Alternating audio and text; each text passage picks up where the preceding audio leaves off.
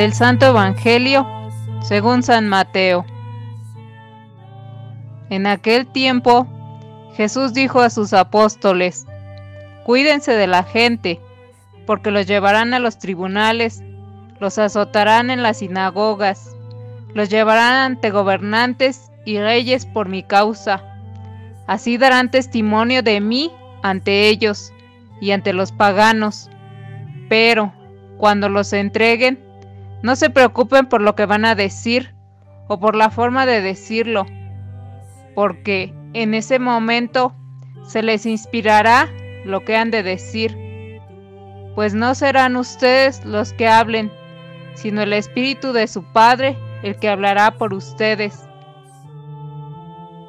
El hermano entregará a su hermano a la muerte y el padre a su hijo. Los hijos se levantarán contra sus padres y los matarán. Todos los odiarán a ustedes por mi causa, pero el que persevere hasta el fin se salvará. Palabra del Señor.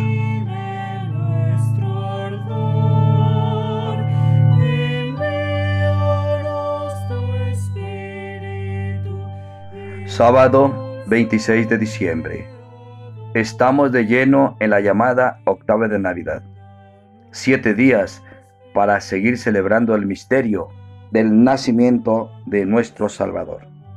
En el Evangelio según San Mateo, capítulo 10, versos del 17 al 22, Cristo anuncia a sus seguidores que los llevarán a los tribunales, los perseguirán, creerán que hacen un acto de culto a Dios eliminándolos. Mas no tienen que temer. El Espíritu es el, que les inspirará lo que deben decir. Esta página fue escrita cuando ya la comunidad tenía la amarga experiencia de las detenciones y los martirios, por ejemplo, el de Santiago. Pero la persecución la experimentaron todos, Pedro, los apóstoles, Pablo en sus varios viajes y el primero, Esteban. Aunque litúrgicamente no se permiten las misas de difuntos en estos días, sin embargo la iglesia quiere recordar justamente hoy a San Esteban, protomártir, primer mártir de nuestra iglesia católica. Esteban era uno de los siete que estaban encargados sobre todo de la práctica de la caridad pero no era posible disociar caridad de anuncio. De este modo, con la caridad anuncia a Cristo crucificado hasta el punto de aceptar incluso el martirio. Esta es la primera lección que podemos aprender de la figura de este santo. Caridad y anuncio van siempre juntos. San Esteban nos habla sobre todo de Cristo, de Cristo crucificado y resucitado como centro de la historia y de nuestra vida. Podemos comprender que la cruz ocupa siempre un lugar central en la vida de la iglesia y también en nuestra vida personal. En la historia de la iglesia no faltará nunca la pasión, la persecución y precisamente la persecución se convierte en fuente de misión para los nuevos cristianos. Pero también en nuestra vida la cruz no faltará nunca, se convierte en bendición y aceptando la cruz sabiendo que se convierte y es bendición, aprendemos la alegría del cristiano, incluso en momentos de dificultad. El valor del testimonio es insustituible, pues el Evangelio lleva hacia él y de él se alimenta la iglesia. San Esteban nos enseña a aprender estas lecciones, nos enseña a amar la cruz, pues es el camino por el que Cristo se hace siempre presente de nuevo entre nosotros.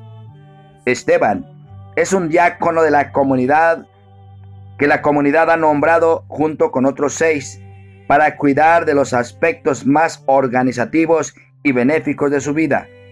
Es de cultura griega, habla muy bien, se enfrenta con los judíos y los denuncia por su infidelidad. No han sabido reconocer al Mesías que cumple todas las esperanzas del Antiguo Testamento.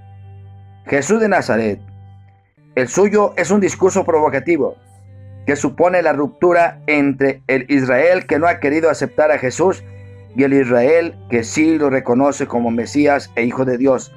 Sobre todo, se escandalizan cuando Esteban afirma que ve a Jesús de pie a la derecha de Dios. Esto es lo que lo lleva a la muerte. Era muy incómodo su mensaje para los que acababan de deshacerse de Jesús. Lo apedrearon hasta la muerte. El joven Esteban es un buen imitador de Cristo Jesús. Es diácono, o sea, servidor de la comunidad, como se definía a sí mismo.